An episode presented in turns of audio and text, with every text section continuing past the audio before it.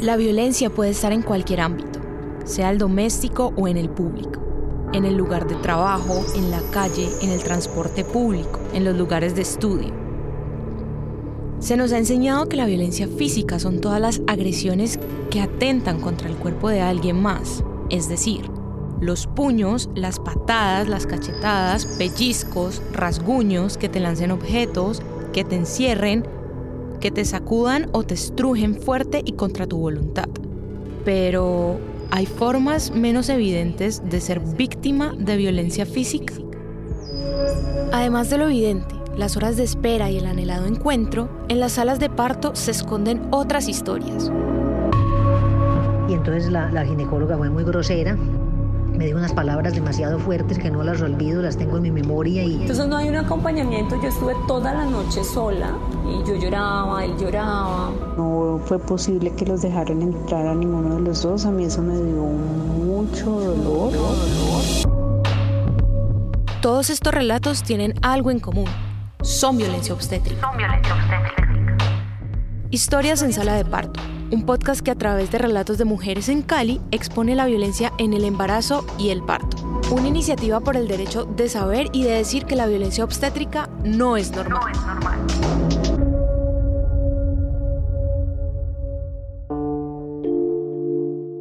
Te lo juro que yo me acuerdo todo lo del primer parto, todo lo del segundo parto y todo lo del tercer parto. No sé si sea por lo que sufrí y yo creo que yo me acuerdo muchísimo de eso por eso, por las cosas que, que le dicen a uno, como si yo te estuviera contando algo que me pasó ayer. Hoy contamos la historia de una mujer que en los tres partos que ha tenido sufrió violencia obstétrica. Aunque su historia está atravesada por múltiples formas de ejercer la violencia, en este capítulo hablaremos de esas expresiones que han sido catalogadas como violencia obstétrica física. Aquí va la tercera historia, la de Kelly. Cuando hablamos con Kelly, una mujer caleña de 28 años, amante de la naturaleza y la repostería, sus hijos también estuvieron presentes en la reunión. Mi primer hijo se llama Rafael él tiene ocho años. Mi segundo hijo se llama Mateo y tiene tres añitos y la bebé tiene un año y medio y se llama Victoria. Ellos iban constantemente a sus brazos por mimos, caricias, solicitándole ayuda y llorando algunas veces. El amor y la dedicación de Kelly a sus hijos es evidente. Lo triste es que trayendo al mundo a Rafael, a Mateo y a Victoria, haya tenido que sufrir y vivir en carne propia la violencia obstétrica. En el primero no me estaban diciendo que mi bebé estaba prácticamente muriendo dentro de mi vientre hasta, última hora. También como el maltrato físico que sufrí por parte de que no podía yo tener el bebé por mi propia cuenta porque no sabía pujar y la manipulación que hubo en mi cuerpo para poder tener el bebé. Fue traumático para mí. Y en el último, los tactos eran demasiado agresivos. Yo creo que con el dolor de, ese, de esos tactos, yo creo que duré una semana entera y era horrible el dolor que yo sentía en mis genitales. Para este capítulo también hablamos con Ana María Palau, dula e instructora de yoga prenatal.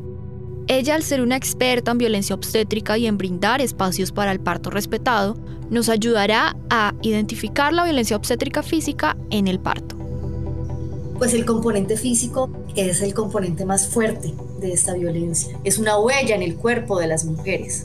Y yo siento que el cuerpo es un escrito de, la vida, ¿sí? Entonces todas las experiencias que se escriben en nuestro cuerpo pues son muy profundas. Y aquí un hecho que nos pareció revelador, pero apenas obvio una vez uno lo sabe.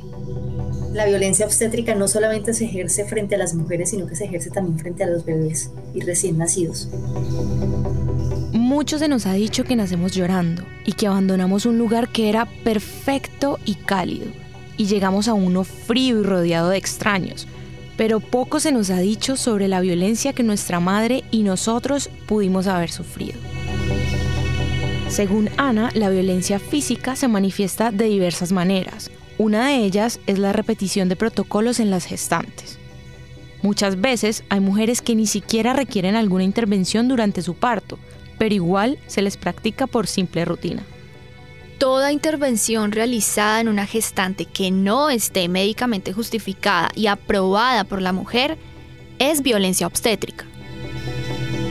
Hacer intervenciones médicas que no sean las intervenciones apropiadas. Hay intervenciones que son apropiadas y que se deben hacer para salvar la vida de un ser, ¿cierto? Y hay intervenciones que se hacen simplemente por rutina. A un gran número de mujeres se les medicaliza el parto. Se les practica, por ejemplo, la episiotomía, que es el corte entre la abertura vaginal y el ano durante el parto.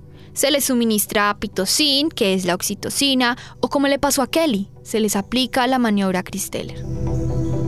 Entonces el cirujano me dijo, cuando tú sientas las ganas de pujar, me avisas. Cuando siento el pujo, lo que veo es que él agarra su sábana del lado de acá y me pone el brazo justamente aquí y empieza a hacerme súper la presión de un hombre encima de uno con el brazo y empezó a hacerme súper fuerte que yo no sabía si era más el dolor de mis costillas o era, el o era más el dolor que, que estaba teniendo yo el bebé. A Kelly nunca le informaron qué era lo que le iban a hacer. Nunca le dijeron si le iba a doler. Y tampoco le explicaron que harían la maniobra Christeller, que consiste en hacer presión sobre el fondo uterino en el periodo expulsivo.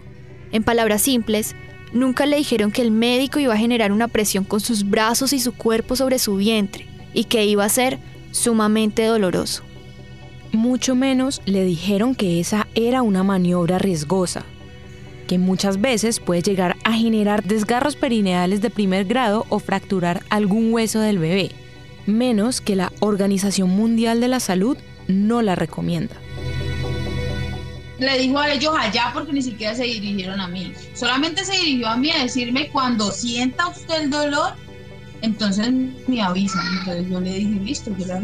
Cuando le avisé, empezó él a hacer su este, pero en ningún momento me dijo, me va, te va a doler, voy a hacer esto para que tu bebé nazca, o tu bebé no quiere nacer y entonces tenemos que hacer eso. En ningún momento ellos no me expresaron nada. Ellos lo hablaron ellos lo hicieron y La mayoría de las mujeres no saben que existe la violencia obstétrica sino que como son procedimientos que los hacen en el médico, muchas gracias doctor, me salvó la vida. O sea, como que terminan súper agradecidas también porque ya ven a sus bebés y como que bueno, como son intervenciones médicas, no son golpes, no te lo hacen así como que te va a golpear, te voy, ¿no? Y es más, les digo que muchos médicos ni siquiera saben que lo que están haciendo se podría considerar violencia obstétrica. yo dije, bueno, si no hubieran hecho esto, entonces yo no hubiera podido tener a mi bebé, porque, porque no lo había tenido en todo este tiempo. Entonces, gracias a Dios, Él hizo eso para yo poder tener a mi bebé. No porque sea violencia física la reconocemos más fácil, dice Ana. ¿Por qué? Porque la normalizamos creyendo que es necesaria para parir y que es necesaria también para el bienestar del recién nacido.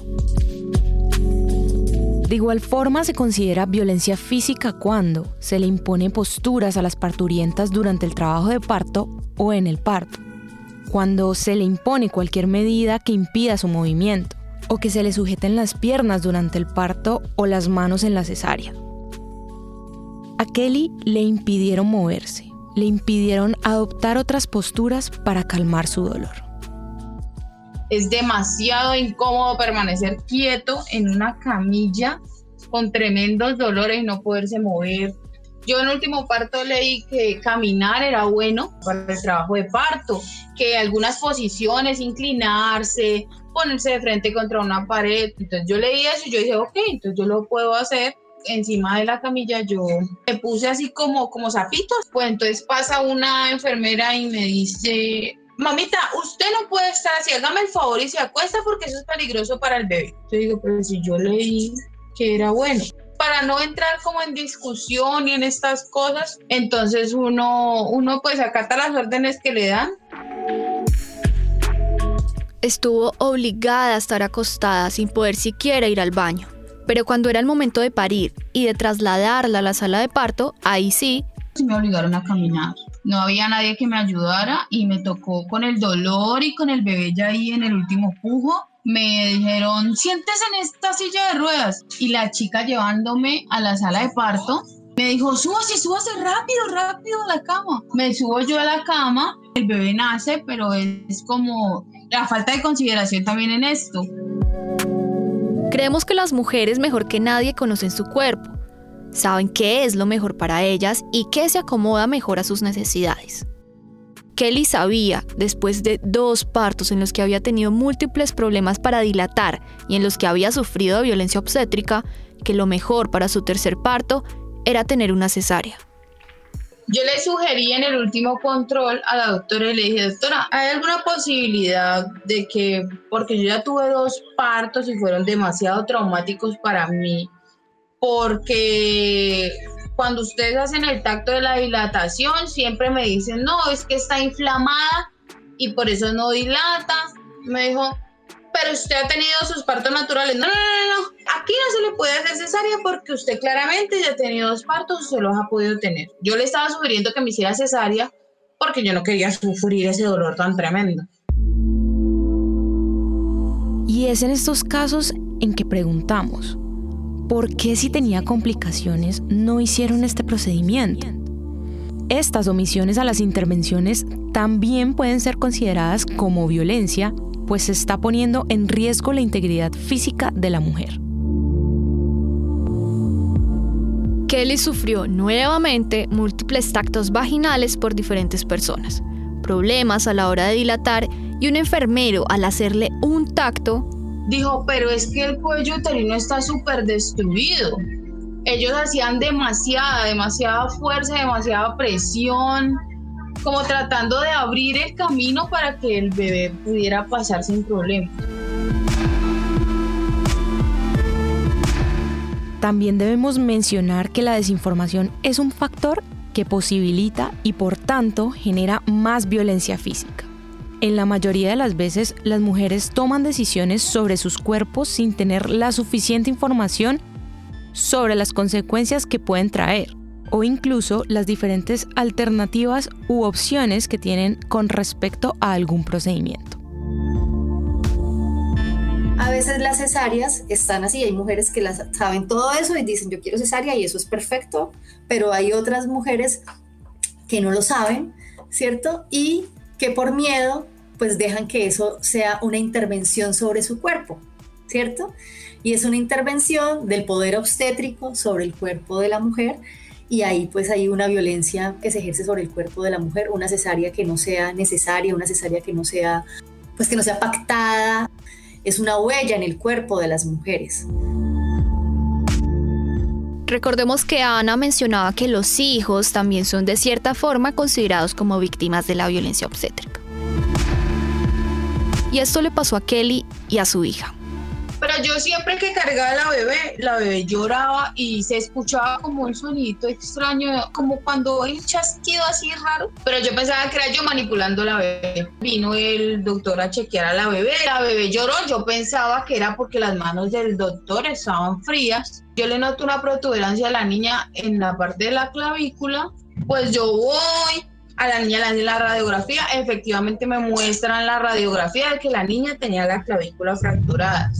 Pero la excusa que me da la doctora y me dice, no, eso tuvo que haber sido culpa suya en la manipulación o de otra persona en la manipulación de la bebé.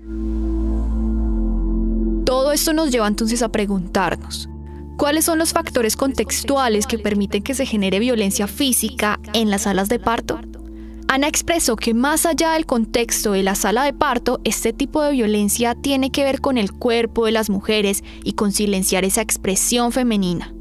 Cuenta que es un legado patriarcal que tenemos en esta sociedad y que pretende una domesticación del cuerpo de la mujer y el cuerpo de la mujer en el parto, por ejemplo, entonces es, tiene que ser sumiso cuando resulta que tenés todas las hormonas y eres la más mamífera del mundo, pero no se te permite ser mamífera, no se te permite expresar tu sexualidad. Entonces yo creo que tiene que ver más, pues como con una idea muy patriarcal de sumisión, de no expresar nuestra sexualidad, de no poder ser nosotras mismas.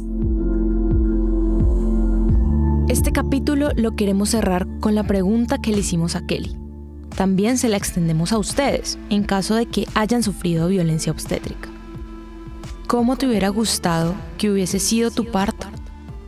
Hubiera sido bonito tener la compañía de un familiar. Que no pasen tantas personas como a mirarte, a revisarte, a, o sea, que haya sí, una cantidad de personas reducida y el trato, el, como ese afán que manejan en estas salas. Les dejamos este interrogante para que lo piensen y si quieren responderla y compartirla con nosotras, pueden hacerlo a través de nuestro Instagram en un mensaje directo o en una historia. Nos encuentran como arroba noesnormal.vo. Como último les recordamos, la violencia obstétrica no es normal. Historias en Sala de Parto es un podcast que está vinculado al proyecto Transmedia No es Normal liderado por Natalia Caballero Sánchez y Laura Peralta Giraldo.